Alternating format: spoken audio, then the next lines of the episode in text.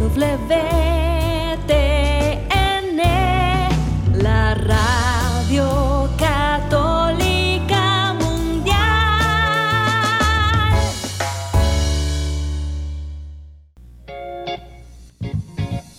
Desconéctate del mundo y conéctate con Dios. Aquí estamos conectados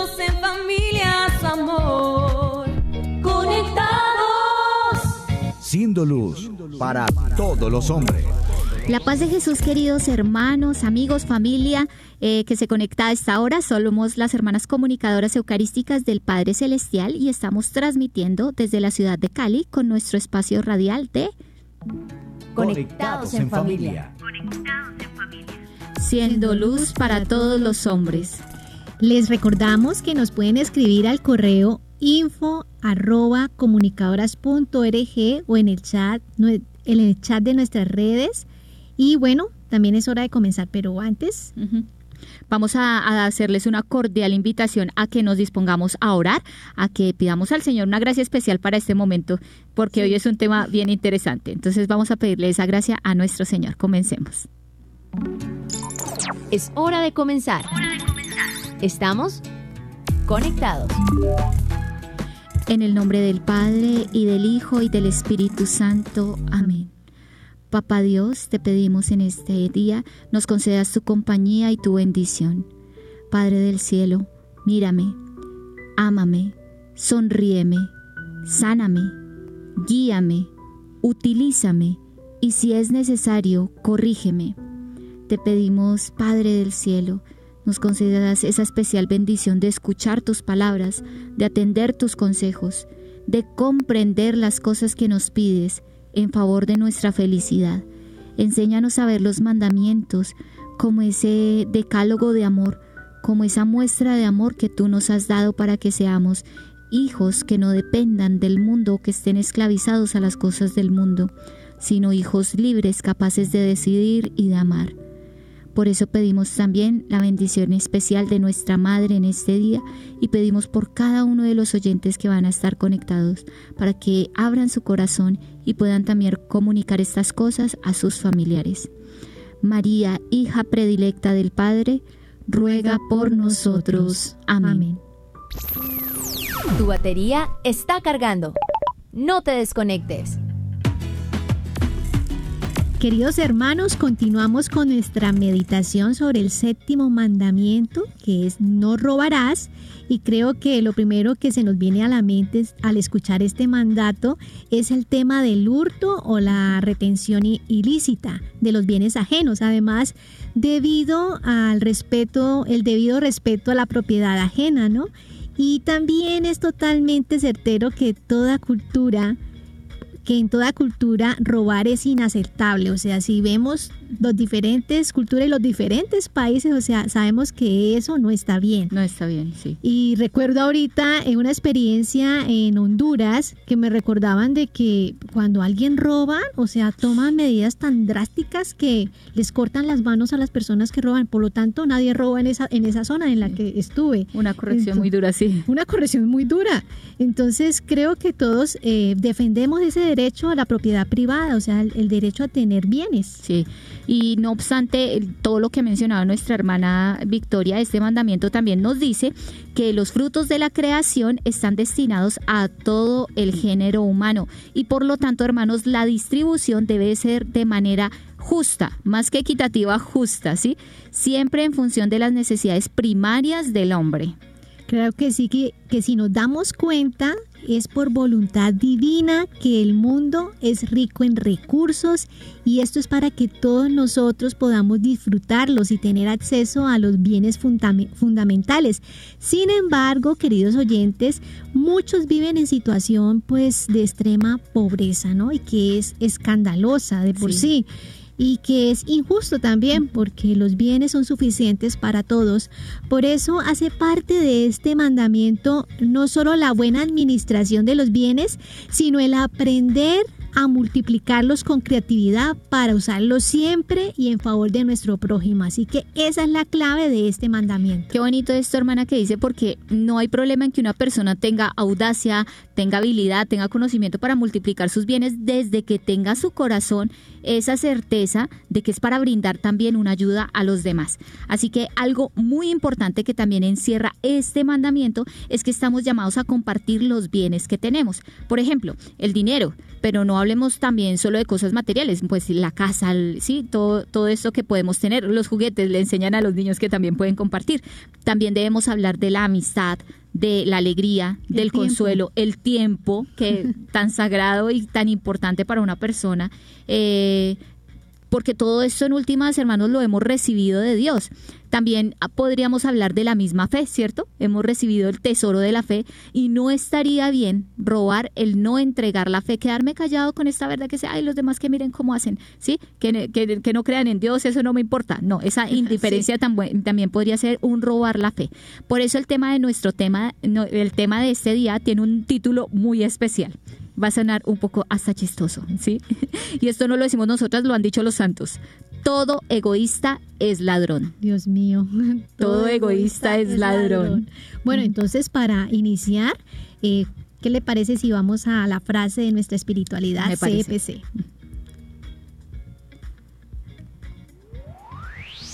Conéctate con este pensamiento hay una terrible avaricia dentro de nosotros. Lo que no usamos y guardamos lo robamos al que no tiene. Exigente, muy acorde a este tema que dijimos, ¿sí? Podemos estar robando aquello que, que, tenemos, aunque sea nuestro en apariencia, porque hay alguien que sí lo puede necesitar. A consecuencia del pecado original, hermanos, todos nosotros, todo hombre, se apegó desordenadamente a los bienes de la tierra esa es la raíz de todo este problemita, ¿cierto? Perseguimos todo con obsesión, incluso si se necesitan medios ilícitos, a veces terminamos practicando medios ilícitos para obtenerlo. Por eso decimos que hay dentro de nosotros una terrible avaricia y todos la tenemos, ¿sí? Hace que los bienes materiales ya no sean un medio de salvación, sino un fin de la existencia hasta tal punto que muchos piensen que las personas hoy en día valen por lo que tienen. Sí, eso es una realidad que de verdad duele el corazón, o sea, ya se toman a personas como un objeto. Denigran, pierde dignidad.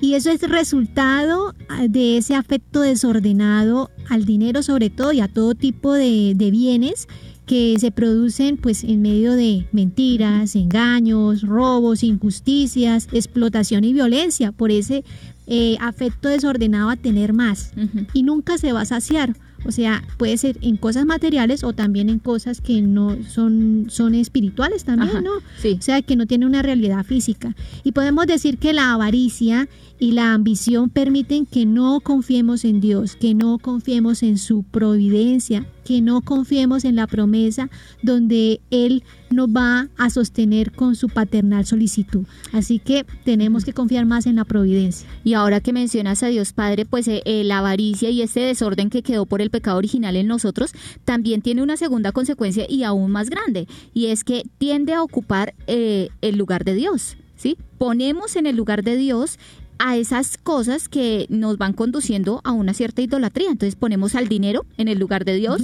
ponemos lo material en el lugar de Dios. En el Evangelio encontramos con frecuencia las palabras de Jesús que hacen referencia a esto y son muy claras. Dice, dice el Señor, qué difícil es que los ricos entren en el reino de los cielos. ¿Por qué? Porque efectivamente si no conoce a Dios, si no tiene en su primer lugar a Dios, pues no va a poder entrar al reino de los cielos. Y por otro lado dice, no atesoréis riquezas en la tierra, donde la polilla y la rumbre la destruyen, y donde los ladrones la socavan y roban, sino atesorad en el cielo, donde ni la polilla ni la rumbre destruyen, ni los ladrones socavan ni roban. Wow, atesorar, ¿no? No en esta tierra, sino en el cielo. Los tesoros adecuados. Sí, exactamente. Entonces, hermanos, y es que una persona que acumula o simplemente no comparte de los bienes que posee, por ejemplo, cuando guardamos las cosas que no utilizamos eh, o compramos de más, también cosas que a veces eh, llegamos a desperdiciar, porque pues sí, o sea, como que no calculamos y desperdiciamos cuando otras personas lo necesitan. Son bienes que uno que robamos, robamos al que lo está necesitando. Y puede ser que ni se dé uno cuenta de, que está cayendo en este pecado, porque realmente todos tenemos un poquito de egoísta, ¿no? Entonces siempre tendemos hasta hasta en las cosas mínimas podemos estar acumulando porque también se convierten en seguridad, ¿no? O sea, pueden llenar vacíos de nuestro corazón y heridas pero tenemos que ser conscientes, o sea, el Señor nos da este mandato porque también nos capacita para poder vivirlo. Un ejemplo muy claro de esto que acabas de decir es, por ejemplo, cuando uno compra eh, no uno, sino cinco, seis, nueve sacos, diez, tiene que tener once chaquetas en su, en su armario, ¿sí? Y ojo con esto, porque muchos de esos podrían ser utilizados por una persona que no tiene o que pasa frío, o quizá una persona que por falta de recursos no ha tenido la oportunidad de cambiar su saco desde hace tanto tiempo, siete años, ¿sí? Y no hablemos aquí de calidades, porque de pronto uno puede tener algo de buena calidad que le dure mucho tiempo, pero estamos hablando de que, eh, de que hay una realidad de egoísmo que a veces nos impide ver que eso que yo me compro compulsivamente, otra persona lo puede necesitar. Claro que sí, y es que precisamente San Juan Crisóstomo, eh, habla a respecto de esto. Dice, no hacer participar a los pobres de los propios bienes es robarles y quitarles la vida. Lo que poseemos no son bienes nuestros, sino suyos.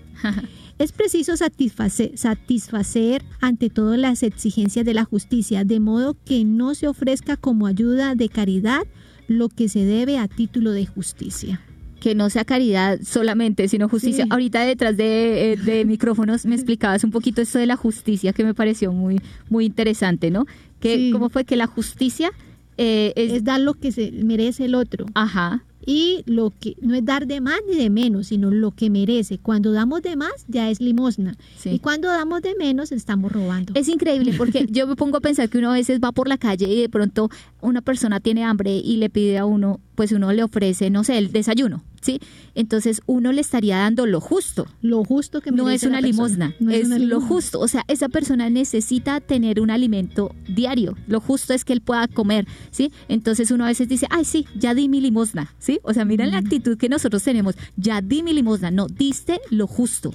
Si le da un pan adicional o como ya para que más tarde estamos dando ya la limosna. Increíble, increíble. O sea, entonces yo decía, increíble porque la justicia la tenemos un poco desproporcionada a nosotros, ¿no? Además, esto que decían los santos que mencionabas a San Juan Crisóstomo, es que no solo los santos, ellos lo hacen porque la escritura lo ha pedido, es decir, Jesús mismo. Por ejemplo, en el Evangelio de San Lucas, en el capítulo, capítulo 3, versículo 11, dice, el que tenga dos, dos túnicas, que las reparta con el que no tiene, y el que tenga para comer, haga lo mismo. Y también el apóstol Santiago, incluso más exigente, dice en, en su carta, en el capítulo 2, versículos 15 y 16, dice, si un hermano o una hermana están desnudos y carecen de sustento diario, y alguno de vosotros le dice, id en paz, calentados o hartados, pero no, les, no le dais lo necesario para el cuerpo, ¿de qué sirve esto? Bueno, y aquí vamos a hablar también de otro pecado que se deriva de la avaricia, y es también cuando hay esa retención injusta que consiste en conservar o retener sin motivo legítimo lo que es del otro. ¿sí? Un ejemplo de esto es, es por, lo, por lo menos cuando el jefe o el patrón retiene el pago de salario de sus empleados sin justa causa y eso pasa mucho, o sea, cuántas personas que trabajan, eh, sí, hacen, hacen todo su, su deber, pero resulta que pasan meses, hasta años y nadie les, no les paga, pudiendo pagar el sueldo que, que, es justo, ¿no? También el que se niega a pagar sus deudas pudiendo hacerlo. Eso también ahí estamos haciendo esa retención injusta. Robando. y los que guardan la, la, las cosas perdidas sin buscar al dueño. Ay, sí. Este... Ay, no me lo encontré, pero no pregunté si era de alguien. Entonces ahí tenemos que colocar mucha atención. Y también pues... Eh, tantos, tantos ejemplos que podemos dar a, respecto. Yo también tengo otros, otros ejemplos más. Sí, es que son muchos ejemplos. Esto, esto que estamos mencionando y tiene demasiados ejemplos. Porque por ejemplo eh, está por lo menos todo daño injusto que se haga a una persona. Esto eh, hace referencia a cuando uno por malicia eh, o por una negligencia culpable provoca daños al prójimo, ¿sí? bien sea directamente a la persona o a sus bienes. Por ejemplo, mm, cuando destruimos o deterioramos el bien ajeno. Ay, no, pues, ¿qué importa si le, si le echo esto, esta basura acá al lado al vecino? ¿sí? O sea, no estoy viendo que le estoy haciendo un daño a él hasta eh, diríamos químico por esos olores que salen de las basuras y voy echando ahí todo lo que lo que puedo ahí a la persona, ¿sí? O cuando por habladurías hacemos que la persona pierda el empleo. ¿Cuántas personas por hablar mal o por el chisme de, pasillo, Por, por, envidia. qué horrible, sí, eh, hacen que la persona pierda un empleo o pierda el crédito o pierda su fama. Eh, también cuando se... uy, esto es súper delicado cuando se descuidan las obligaciones de la justicia anexas a su cargo. Y el ejemplo más claro de esto es cuando, por ejemplo, hay un abogado que, que deja perder el pleito y sabiendo que la persona es inocente, ¿sí? O cuando hace mal su, su ejercicio de, de, abogado. O, por ejemplo, los médicos cuando por ineficaces o por solo tener el título de médico pero no ejerce su vocación como le compete y esa ineficacidad compromete la vida de la persona o la salud de, quienes están a su cargo. Es delicado. Sí, ¿no? Y vemos, o sea, si damos como una visión general de la historia, eh, pues muchos dolores de la humanidad se han dado por esto, ¿no? Por el egoísmo y por la envidia, porque el otro tiene el talento de ser buen comerciante, de tener dinero, entonces ve, hemos visto, ¿no? Y el caso de Alemania, o sea, en todo este holocausto y todo este régimen nazi, ¿Cómo? Solamente porque los hermanos judíos tenían más, eran prósperos en sus negocios y tenían poderío económico, pues simplemente comenzaron, ese es el inicio ¿no? de, del egoísmo y la envidia, porque ellos tenían más, eran más poderosos. Entonces, eso a grande escala, pero si lo vemos desde nuestras familias, o sea, también vemos esas riñas entre hermanos porque eh, siempre cuando hay una herencia el uno quiere más, el otro quiere pues apoderarse de lo que le, el otro le, al otro le pertenece. Entonces, tenemos que analizar más a profundidad porque estos, el cambio comienza desde nuestro corazón, en nuestra familia, para cambiar nuestro barrio. Vemos también esas injusticias que se cometen en, en, esas zonas donde queremos como el mejor terreno, la cancha, o, o sea, vea uno a veces normas que son como incoherentes, ¿no? Porque eh, esta cancha no se puede usar sino por estas personas, o sea, en cosas pequeñas y eso también se transmite en la ciudad, en los países y pues en los continentes. ¿Cómo se vuelve el robo una situación a gran escala, ¿no? Por retenerle a lo que es justo a las personas muy delicado, muy delicado, porque cuando nos presentemos ante el Señor, ¿cómo estará el peso de la balanza? ¿Hacia dónde se inclinará? Es muy delicado todo esto. Y es que cuando vemos este séptimo mandamiento, realmente nos damos cuenta que de cosas que desconocíamos, o sea, que no éramos conscientes. Creo que aquí todos hemos caído. ¿sí? Exactamente, o sea, nosotros hemos caído en esta realidad, o sea, en cosas materiales y también, o sea, cosas como el tiempo, no hacerle perder el tiempo a otra persona. Sí, lo dejo ahí esperando, no, que espere, que espere espere allá media hora, yo llego tarde a donde, donde, llego, donde necesito llegar a una cita. Mm. Y sí, tenemos que tomar pues esa conciencia de que también mancha nuestra alma, ¿no? Todas estas formas que desfiguran el querer y el amor de Dios. Entonces, cuando prestamos algo y no lo devolvemos, y todas esas realidades que son pequeñas, pero se van, se van acumulando. Entonces tenemos que velar mucho eh, también aquel tiempo que se merece quizás esa persona y nosotros no, no lo dedicamos, ¿no? Sí. Entonces, ah, recuerdo ahorita a dos hijos, ¿no? Que es el drama que ven muchos adultos mayores que los dejan, los dejan en los, en los asilos y nunca más los vuelven a, los, vuelven a visitar. Entonces le están robando el tiempo merecido de sus, padres, a sus papás. Entonces, bueno, muchas cosas, para muchos ejemplos tenemos. bueno, vamos a terminar por aquí esta parte de nuestro programa y vamos a ir a nuestro Viviendo el Hoy. Así que los invitamos a decir, Padre, que, todos, seamos una sola familia para gloria tuya. Conéctate con nuestra iglesia. Con la realidad del mundo. Con nuestros hermanos, necesitados. Conéctate con verdadera caridad fraterna. Caridad fraterna. Estamos en Viviendo el hoy. Conectados.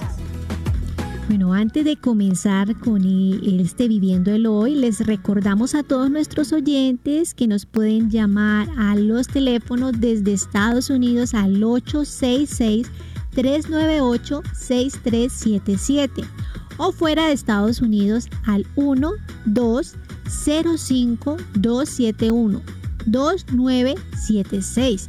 Y también los invitamos para que contribuyan para que esta familia crezca. Así que ahí para que se suscriban en nuestros canales y de esa forma esta familia pues pueda llegar a muchas más familias. Sí, que este, esos programas sigan llegando a muchos otros hogares que necesitan esa transformación en Cristo. Bueno, hermana Yeru, ¿qué tema nos trae? Hoy, Creo que hoy es un día muy especial. Hoy tocaba hablar de esto, era importante. Hoy es el día de San Antonio de Padua.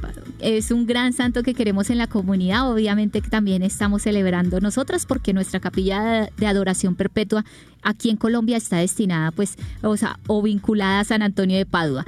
Entonces hablaremos de una gran tradición que se lleva a cabo en el mundo entero eh, a partir de, de esta devoción a San Antonio. Pues resulta que se trata de los panes de San Antonio, pero muchos de nosotros no sabemos cómo inició esta, esta eh, devoción que tenemos. Los panes de San Antonio son unos panes que bendicen en cada Eucaristía en la fiesta de San Antonio y que comparten con todas las personas que van allí a esta ceremonia. Sin embargo, vamos a hablar cómo nació. Resulta que eh, después de la muerte de San Antonio, pues sucedió un caso muy especial y fue que un niño muy pequeño de apenas 20 meses, se llamaba Tomasito, eh, cae en un lago, en un pozo de agua y se ahoga. La mamá muy desesperada pues lo logra eh, rescatar, lo saca, pero pues el niño ya no tenía eh, condiciones de vida. Y ella clama a San Antonio y le pide que por su intercesión sane al niño, que lo haga volver a la vida y que ella se compromete a dar el peso del niño en panes para los más pobres. ¡Wow, qué bonito! Y efectivamente el niño revive en ese momento. Pues ella cumple con su promesa, pesa al niño y hace esa masa eh, de pan y la reparte entre los pobres. Entonces yo creo que esta mujer tuvo una gran idea porque eh, San Antonio es eh, el amor de San Antonio, su debilidad más grande eran los pobres.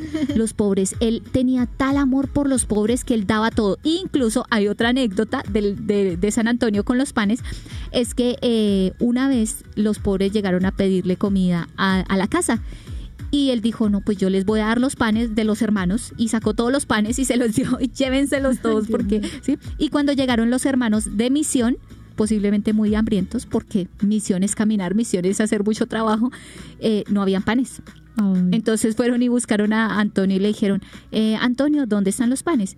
Y él dijo, eh, vuelvan a ir a la cocina y allá en el canasto están. Y entonces estos, eh, estos hermanos se van, se devuelven y efectivamente encuentran en el canasto lleno de panes. Bueno, un milagro de los ángeles del cielo. Pero, pero ¿por qué se dan estos milagros? Por la gracia, la generosidad y el amor tan grande que tenía a los pobres. Entonces hoy, hoy celebramos eh, esa fiesta, por decirlo así, del pan de San Antonio, ¿sí? Pero hermanos, recordemos que está vinculada a la caridad. Qué bonito si alguno participa de una ceremonia de San Antonio, en una santa misa, y recibe este pan, que vaya y brinde un pan a otro necesitado o que le ofrezca su pan a San Antonio dando ofrendas, porque los franciscanos también eh, transforman esta ofrenda de San Antonio, todos los recursos de, de, esta fiesta de San Antonio, en obras en favor de los mm. pobres. Bueno, qué bonito de verdad el poder practicar la caridad y poder sacar ¿no? del corazón esos buenos propósitos de poder pensar en el otro, ¿no? Porque normalmente eh, esta cultura nos lleva a ser muy ensimismados, egoístas, solo yo, primero yo, segundo yo y tercero yo. Entonces, hoy es una buena oportunidad para practicar la verdadera caridad, el verdadero amor al otro. Sí, entonces que ojalá leemos el peso de lo que recibamos en bendiciones hoy a San Antonio para ayudar a los pobres, que ese es el propósito de esta fiesta realmente. Amén, amén. Vamos entonces con algunos saludos aquí en las redes sociales. Entonces, eh, vamos saludando por aquí en YouTube de las hermanas comunicadoras. Eh, voy a saludar a Yolanda Sánchez, que también oramos por tus intenciones. Yolanda Tocorá también.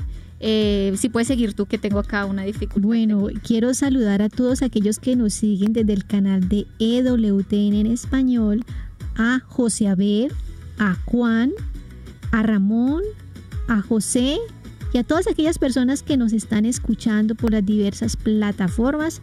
Ahorita ya la hermanita ya... Ginette Rivera, aquí. Eh, Ricardo Barraza, un gran saludo. Timoteo Sontay. A Katina y Tommy desde Estados Unidos, Dios los bendiga.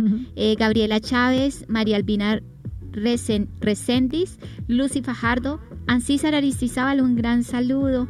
María Hilario, Ivonne López, Ana Zumba, Blanca Isela Dives, Diana Cañaveral, Alejandra, Alejandra Bermejo, Daisy Trejo, un gran saludo. Eh, y todas las intenciones que están poniendo acá, un gran saludo para todos ustedes y las acogemos en nuestro corazón. También tenemos conectados, conectados en Facebook a Jemily, a León, a Carla, a Carlos, a Vanessa, a Ana, a Marimar, a Ana, Jaime, Estela, Claudia, Araceli, Katy, Nidia, Lorena Etelvina y a todas aquellas personas que no se atreven a escribir y a participar en el chat. Pero que están ahí conectados y atentos. Pues bueno, esto ha sido nuestro Viviéndolo hoy. Vamos a continuar con nuestro tema. Seguimos conectados. Seguimos conectados. Bueno, recordamos que hoy el tema es todo egoísta es ladrón. Así que mucho cuidado. Nos damos cuenta de que hemos hablado pues prácticamente estos días sobre los robos, de todo tipo, robos y mal robo. Y, y qué bueno preguntarnos y respondernos. ¿Cómo podemos reparar si hemos caído en este tipo de faltas, en este grave pecado? Claro que sí, y la respuesta sería restituir lo robado pues es una forma de reparar la injusticia causada. Así que ahí tenemos la solución. Y esto puede ser devolviendo lo que tomé sin, consentimiento del dueño o compensando por el daño que se causó al tomar lo que no nos pertenecía. Entonces es una forma de poder reparar en este pecado, ¿no? Justamente el Evangelio, si recordamos el caso de Saqueo, si se acuerdan, allá en el Evangelio de San Lucas, en el capítulo 19, eh, y es que eh, cuando, cuando él se convierte, dice, le dice al Señor, si en algo defraude a alguien, yo le devolveré cuatro veces más, ¿sí? Lo que, lo que le he pedido. Entonces, los que de manera directa o indirecta se han apoderado de un bien ajeno, están obligados, hermanos, por la Sagrada Escritura, por lo que Dios pide, por la justicia divina, por la justicia humana, a restituir o devolver el equivalente ya sea en naturaleza, es decir, digamos si fue dinero, dinero, si fueron cosas, cosas, o en especie, ese, eso que, que se robó. Bueno, ahora bien, si alguno no puede restituir todo lo que debe, tiene que restituir al menos lo que pueda, eso es importante, lo que se pueda, y procurar llegar cuanto antes a la restitución total, hacer el esfuerzo, ¿no? Si debemos, así sea, pedir que por cuotas podamos pagar la deuda.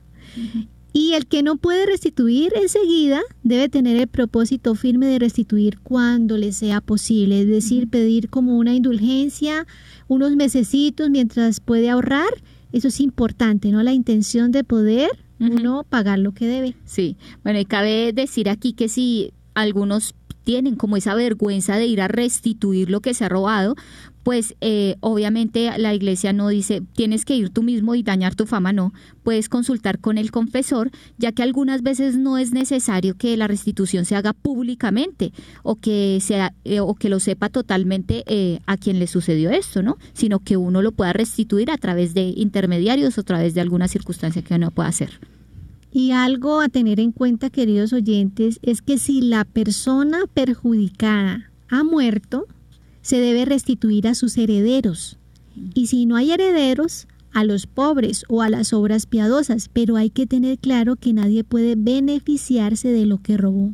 Y también el Catecismo de la Iglesia Católica en el numeral 2412 nos indica que... Mm, que en la responsabilidad y al beneficio obtenido, todos los que han participado de alguna manera de un robo o se han aprovechado de él a sabiendas. Por ejemplo, eh, quienes lo hayan ordenado o ayudado en encubierto deben restituir. Entonces, digamos que fue un grupo y entonces hay un autor intelectual y entonces ese se quedó con más dinero, pues en proporción a lo que se quedó también. Pero a los otros tres que le fueron cómplices y le ayudaron, también les toca restituir. Estamos iluminando nuestra mente con este tema, ¿no? Porque eso nos va a dar muchas herramientas para poder decir, oiga, tenemos que mejorar esto, tenemos que cambiar esto. Porque esto hoy en día tiene unos niveles superiores, ¿cierto? Hoy en día, hoy en día está vinculado mucho a la corrupción. Pilas con esto, por favor, si hay políticos escuchándonos, si hay gente que trabaja en el área pública, mucho cuidado. Están trabajando con el dinero de los pobres y con el dinero de una sociedad entera. Eso repercute en ustedes muy fuertemente. Claro, y tenemos que saber que todo el que tiene algo que no le pertenece o que ha causado un daño injusto, debe restituir. Esa es la palabra clave, clave de este programa, restituir aquello que pues no nos pertenece, que hemos tomado, que hemos robado. La obligación de hacerlo en el caso de materia grave es absolutamente necesaria para obtener el perdón de los pecados en la confesión. O sea, tenemos que hacerlo, o sea, para poder recibir ese perdón del Señor. Y cosa diferente es la persona que pudiendo no, no, no quiere devolver, ¿no? Hay personas que pueden hacerlo pero no quieren. Entonces, y que no quieren reparar también los daños causados, eh, pues que injustamente han ocasionado daño al prójimo, ¿no? Entonces, ahí pues no, no puede obtener el perdón de Dios, o sea, no pueden ser absueltos porque no como todo pecado. Si tú no estás arrepentido de un pecado, no quieres arreglarlo, pues ¿cómo te va a absolver el Señor? O sea, mm, perdóname porque voy en la tarde voy a volver a hacerlo. No, no, eso, eso no vale en la confesión. arrepentimiento. Que haya arrepentimiento. Y que la acción de poder esto, ¿cierto? Decir, bueno, ya no quiero hacer lo mismo, sino quiero reparar. Sí, ir en contra de eso, entonces actuar conforme a, a, esa reparación que quieres hacer. E incluso, hermanos, pues no tener miedo de reconocer eso. Todos hemos hecho de alguna manera robo, de alguna manera, con todo lo que hemos mencionado. ¿sí? Un caramelo o algo. Pero obviamente implica arrepentirnos de corazón y la, la, misma escritura nos dice, si el impío hiciera penitencia y restituye lo robado, tendrá la vida verdadera. O sea, es que es un bien mayor lo que recibimos cuando nos arrepentimos de esta falta tan grave. Y en Éxodo, en, recordemos que allá las pautas están muy claras para el pueblo de Israel, especifica que si lo robado, sea buey, asno, oveja, fuere hallado vivo en su poder, debe restituir el doble a la persona que se lo robó. Sí, entonces hay leyes, hay leyes divinas, hay leyes humanas, hay leyes que son inalienables, no se pueden cambiar. Le hacemos daño a otra persona y hay que reparar. Hermana Yeru, y si nosotros nos colocamos a pensar un poco sobre la acción, ¿no? De desafortunadamente la corrupción que hay en la política, o sea, vemos que es por puro egoísmo. Cuando están llamados a velar por el bien de todas las personas, pero solamente algunas, unas poquitas decían, no, es que yo quiero tener más, más, más, no me importa el resto, pudiendo tener buenos los, los caminos, buenas las viviendas, el buen eh, estilo de vida de las personas más necesitadas, pero por el egoísmo, pues acaparan eh, todo el dinero público, ¿no? Y eso de verdad hace que sea el inicio de cadenas de vicios, ¿no? De la decadencia de, la, de las personas generación tras generación, porque va a llevar a que los jóvenes necesitados se metan en las mafias, se metan en cierto en vicios y que sus familias persistan en eso. Es una cadena de, de pecados que las personas no son conscientes del mal que ocasionan a la sociedad. Incluso, eh, qué tristeza, es como asumir que se va a vivir mal, porque mm, lo sabemos claramente, sobre todo los religiosos y, los sacerdotes que conocemos tantos pecados, ¿verdad? Y tanta maldad, porque no lo dicen, porque se acercan mucho a nosotros para expresarnos esto. ¿Cómo viven de mal las personas que roban? cómo viven de mal las personas que se meten en esas cosas, porque les toca andar escondiéndose, les toca andar con un peso encima todo el tiempo. ¿Quiere vivir bien? Ejerza el bien, créame. O sea, yo me pongo a pensar un político que cumple sus promesas y que cumple las cosas coherentemente y que ejerce la bondad, los demás creen en él y termina bien, termina bien, termina, ah, termina bien. y termina con su corazón tranquilo. No hay problema porque él pensó solo en el beneficio de los demás.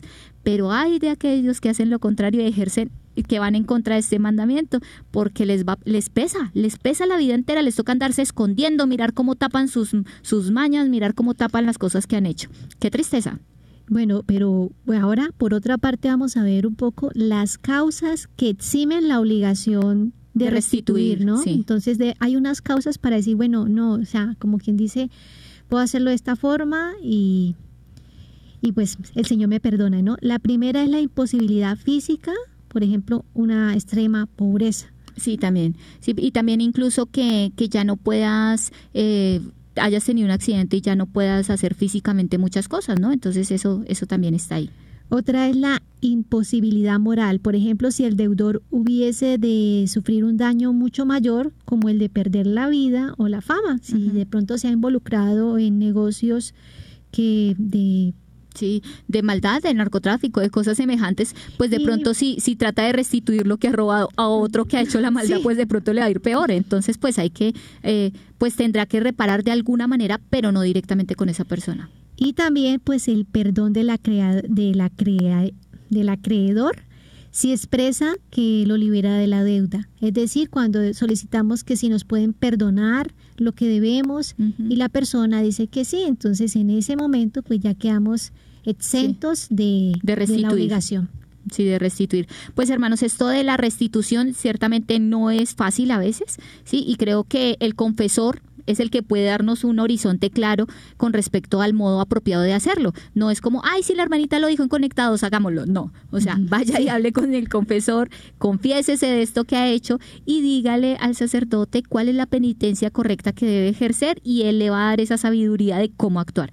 Así que si hemos caído en la tentación, pidamos el auxilio de lo alto y acerquémonos al sacramento, hermanos sin miedo, nos da vergüenza para, no, nos quita la vergüenza para pecar, pero nos la vuelve a dar para ir a confesarlo. Entonces hay que pedir esa gracia. Y como cristianos, pues oremos por los que están en esta lucha, porque sé que eh, hay muchos que olvidamos a los necesitados y todos vivimos, como decíamos antes, eh, de, de esta manera ese pecado, pero estamos llamados a vivir como los primeros cristianos, poniendo lo mejor de nosotros y todo en común, ojalá. Y es necesario que demostremos con hechos, ¿sí? Con nuestro desprendimiento, que creemos en Dios y no en el dinero, o sea, colocar las cosas en su lugar, pues es necesario velar por no caer en la idolatría del dinero, ¿no? Eh, eso tenemos que velar para que nuestro corazón no se corrompa y que termine como dejando como ídolo al dinero y todas las comodidades que el mundo nos ofrece. Entonces vamos a una pausa musical y ya regresamos con nuestras conclusiones, pero antes vamos a hacer esta jaculatoria. Padre, que todos te conozcan y te amen.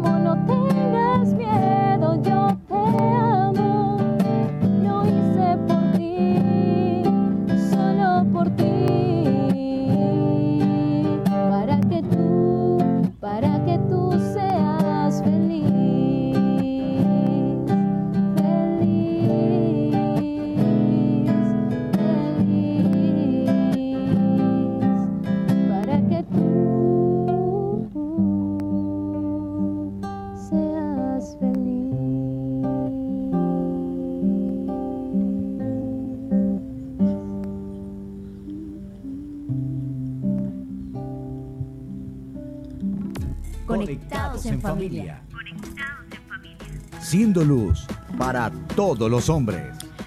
Bueno, luego de escuchar esta canción, agradecemos al Señor porque nos motiva a confiar en Él. Damos un saludo también aquí a la familia franciscana que nos sigue a través de YouTube.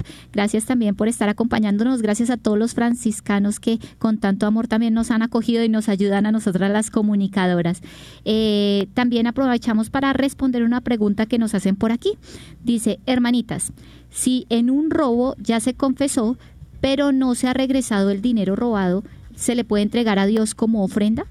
Claro que sí, pienso que es una de las maneras más eh, claras que se puede compensar y restituir lo que hemos eh, retenido o que, o que con lo que nos hemos quedado. Las obras de caridad son una, una manera excelente de restituir lo robado. Entonces, claro que sí, y ojalá se motive a las personas a, hacerlo. Claro que. Bueno, entonces vamos ahora sí con las conclusiones, con las conclusiones diciendo que el cristiano está llamado a no tomar o retener el bien del prójimo de una manera injusta. Por otro lado, tampoco eh, tiene derecho a perjudicar a, otras personas eh, a través de sus bienes. También hay que recordar que Dios vela porque haya una justicia en orden a todo lo creado y es nuestro deber practicar la caridad para que haya una administración justa de los bienes terrenos y de los frutos del trabajo que recibimos. Y esto sí que lo tenía muy claro San Basilio en el siglo IV. Ah. Él decía, es del hambriento el pan que tú retienes, es del desnudo el vestido que guardas escondido. Es del que está descalzo el calzado que se emoece retenido por ti. Es del necesitado el, el dinero que tienes amontonado. Por eso tú te haces responsable del mal que te viene al necesitado a quien puedes ayudar. Definitivamente eh, no lo dijimos nosotras, lo dijeron los santos. Todo egoísta es ladrón. Sí, nos estamos quedando con cosas que no nos pertenecen. ¿Y cómo somos responsables de, de todo lo que le viene a aquella persona que podemos ayudar, ¿no? Sí. Que podemos ayudar, eh, nos viene materiales, espirituales, ¿no? Porque también ese deber de que la persona también sea santa, tenemos que responsabilizarnos de que mi hermano me pertenece, ¿sí? Mi hermano necesita llegar al cielo, tenemos que llegar juntos al cielo. Entonces ahí también viene esa actitud como cristianos que tenemos. Sí, entonces recordemos que Dios nos ha capacitado, hermanos, eh, para mm, eh, poner a disposición todo lo que tenemos, ¿sí? Y también nos ha brindado toda la creación a nuestra disposición para vivir una vida digna y confortable. La tierra es capaz de dar alimento, hermanos, a todos es capaz de generar lo necesario para los bienes fundamentales. Se trata más bien de injusticia y de reparto no equitativo de los bienes y nosotros como cristianos estamos llamados a dar ejemplo de esto y a compartir nuestros bienes. Pero yo quiero hacer una aclaración antes de que, de que continuemos. Eh, no se trata de ideologías, ¿sí? En que todos debemos quitarle a todos para darles a todos por común. No, ojo con eso, ¿sí? Eh, una cosa es brindar en libertad mis bienes, porque en últimas, ¿yo qué saco quitándole al otro si su corazón sigue siendo igual de egoísta? Pues va a buscar cualquier manera de, de también retenerse con las cosas. Se trata de cambiar el corazón para compartir con los demás. Entonces, ojo, los cristianos poníamos todo en común, pero libremente. Es decir, yo le entrego libremente a mi Señor para que Él reparta sus bienes conforme a lo que se necesita. Entonces, hay para todos. En el mundo hay para todos. Hay terreno para todos, hay cultivos para todos, pero depende que tengamos el corazón bondadoso de ofrendarlo y, y entregárselo también a los demás. Y es importante que tengamos claro que nadie está aquí sobrando en esta tierra. O sea, nosotros no tenemos ningún derecho de decir quiénes viven y quiénes no viven. Eso es, o sea, totalmente anticristiano. ¿Sí? O sea, no podemos decir, ah, es que ya se acabó la comida, entonces matemos al resto de la humanidad. O sea, tenemos que luchar y cambiar nuestro concepto, ¿no? No dejarnos contaminar con esas ideas que van en contra de todo el plan maravilloso de Dios con la creación, ¿no? Y bueno, hay que hay tres formas prácticas de cumplir este séptimo mandamiento y las vamos a explicar una a una en estas conclusiones. Ah. La primera es vivir la austeridad. Entonces, ¿qué es esto de vivir la austeridad? Se refiere al justo equilibrio entre la opulencia y la miseria. Es tener lo necesario, lo, lo suficiente para cumplir lo más eficazmente la misión que Dios nos ha encomendado, es decir, tener lo que necesito para cumplir mi misión en esta tierra, para lo que Dios me ha encomendado. Entonces, eso es vivir la austeridad y es para todos. Así tengamos de más o de menos, todos estamos llamados a vivir la austeridad. Pero yo también quisiera hacer una aclaración con esto de la austeridad. A veces cuando uno piensa, tienen que ser austeros los ricachones, ¿sí? O sea, un pobre puede no tener nada de austeridad, ¿sí? Entonces, Exactamente. entonces, ojo con esto, porque muchas veces la pobreza se da también por una mentalidad de que todo me lo tienen que dar, ¿sí? Entonces, mucho cuidadito con esto, personas que, que se sienten en condiciones de pobreza, que no sea un asunto solo de mentalidad, ay, yo miro que todo me llegue a la casa, que todo me lo den, que todo me lo No subsidien, trabajo. yo no trabajo porque yo soy pobre, yo soy pobre y yo no, no tuve derecho a estudio. Muchos de nosotros también salimos de condiciones difíciles en la sociedad, de aspectos económicos, nos- nosotras, muchas de nosotras vi- venimos de estratos uno y dos, ¿sí? Y, el Señor nos llamó a la vida consagrada, pero uno tiene que hacer un esfuerzo por buscar sus propias oportunidades. Muchas de nosotras nos endeudamos para poder estudiar un poquito más o con el esfuerzo sobrenatural de nuestros padres logramos estudiar un poquito más, pero fue un esfuerzo. Así que mucho cuidado eh, porque austeri- austeridad no quiere decir yo dejo que todo me llegue, yo dejo que todo me lo den porque yo soy pobre, nací pobre, voy a morir pobre. No, es mentalidad también. Tengo que salir adelante. Y es también ahí en clave de dignidad humana. ¿no? Dignidad humana. sí. No perder la dignidad, la dignidad de seres humanos y sobre todo dignidad de hijos de Dios. ¿sí? Que los hijos de Dios viven porque tienen un Padre en el cielo que los cuida, ¿cierto? Pero que requiere los esfuerzos. Claro, nosotros tenemos que esforzarnos y también podemos crecer. Bueno, vamos con la segunda forma para cumplir este séptimo mandamiento y es la justicia. Que la justicia consiste en saber dar a cada persona, lo decíamos anteriormente, lo que merece.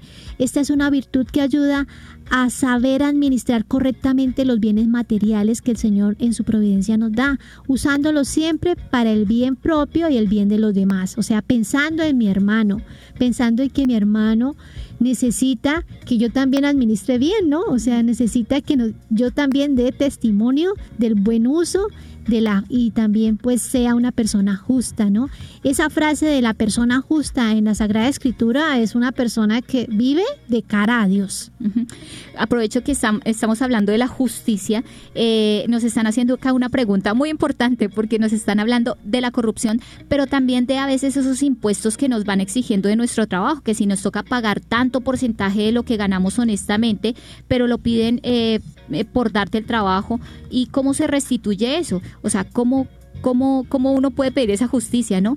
Es verdad. Yo me acuerdo mucho eh, siempre el texto de nuestro Señor Jesús cuando le decían, ¿debo pagar el impuesto al César? Y el que dijo, ¿quién está acá en la cara de la moneda? ¿Sí? El César. Entonces, a Dios lo que es de Dios y al César lo que es del César. Pero también recuerdo cuando el pueblo de Israel reclamó a Dios un rey que le diera reyes. Es- recuerden que tuvimos un tiempo de, de Moisés, de, mm, de jueces que, que cuidaban al, al pueblo, pero no, ellos pidieron un rey y el Señor les advirtió, si ustedes piden un rey, van a vivir sometidos a él porque les va a tener que poner impuestos para que él cuide el reino, entre comillas, ¿cierto? Les va a tomar a sus hijas, les va a tomar sus posesiones y es parte de lo que ustedes van a asumir y ellos dijeron sí, queremos un rey que nos defienda. Y es verdad, nosotros hemos eh, adquirido unos compromisos mm, políticos y sociales propios del, del entorno en el que vivi- vivimos y asumimos que tenemos una autoridad de la cual proveemos, a la cual la, la proveemos y la sostenemos con unos impuestos. A Dios lo que es de Dios y al César lo que es del César, es verdad.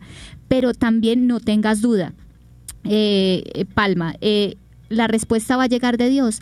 De cara a Dios todos van a recibir, ¿sí? Eh, van a tener que presentar sus cosas y aquellos que gestionaron políticas en las que se le, se le exigía más al pueblo de lo que debían dar, pues hay de ellos, de verdad, es que el tema es la salvación, es que el tema uno acá es que con esfuerzo, listo, uno puede vivir con esfuerzo acá y bendita sea la purificación que nos lleva a ser humildes, ¿verdad? Pero hay de aquellos que se ganan una condenación 50 años, 20 años, 80 años pasan rápidos. Son un suspiro comparado con la eternidad. Ay de esos pobres hombres que se están ganando condenación eterna por hacer este tipo de jugadas. Y nuestro deber de orar por nuestros gobiernos, ¿no?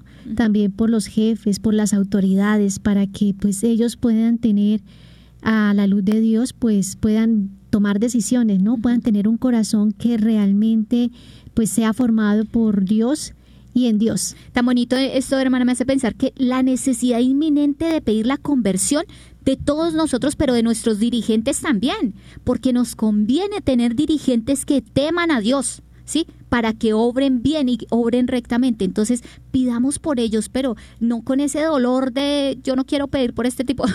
es más, lo necesita. Ese hombre se va a condenar si siguen esas, ¿sí? Entonces, necesitamos pedir por ellos. Y si nosotros tenemos claras estas realidades, ¿no? A la luz de los mandamientos de la ley de Dios, vamos a poder tener un buen discernimiento para, pues, hacer realizar nuestro voto, ¿no? Entonces, ahí radica todo, porque también nos merecemos los gobernantes que tenemos, porque si nosotros nos hemos alejado de Dios, pues vamos a escoger a cualquiera. Sí, ¿cuántos dicen, ay, yo no voto por nada? Tu voto está haciendo una diferencia impresionante. Entonces, ojo con esto, porque por eso nos ganamos nuestros propios gobernantes. Bueno, y por último, queridos oyentes, la tercera forma para cumplir este mandamiento, que es no robarás, es la generosidad.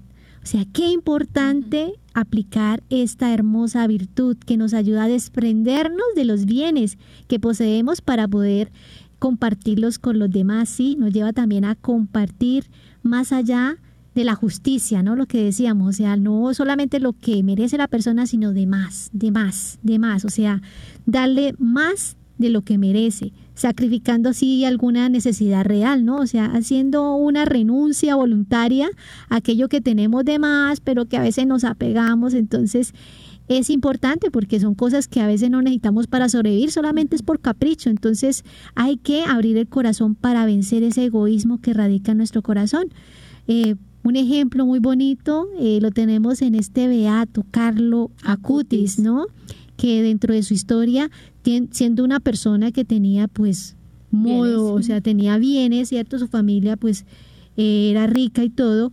Este joven no le gustaba que le compraran su ropa de marca, sino al contrario, decía, cómpreme lo que necesito, deme el dinero porque lo necesito para compartirle a los pobres y le compraba bolsas para dormir, comida y todo eso. Entonces es un ejemplo que hay que seguir. Una persona que vivía súper bien, tenía las comodidades y cuentan las personas que pues vivían con él, que lo cuidaban y todo, que siendo una persona con dinero, eh, normalmente los jóvenes y los niños son caprichosos, pero este joven se prefería estar con los más necesitados, con los humildes, entonces es un buen ejemplo. Bueno, pues no nos hemos querido quedar calladas con todo lo que implica este este, este mandamiento. Entonces eh, esperamos que esto mismo lo puedan comunicar ustedes, que lo podamos practicar. Es por el bien y la dignidad de cada uno de nosotros. Qué bien nos hace ser honestos, qué bien nos hace tener una vida digna.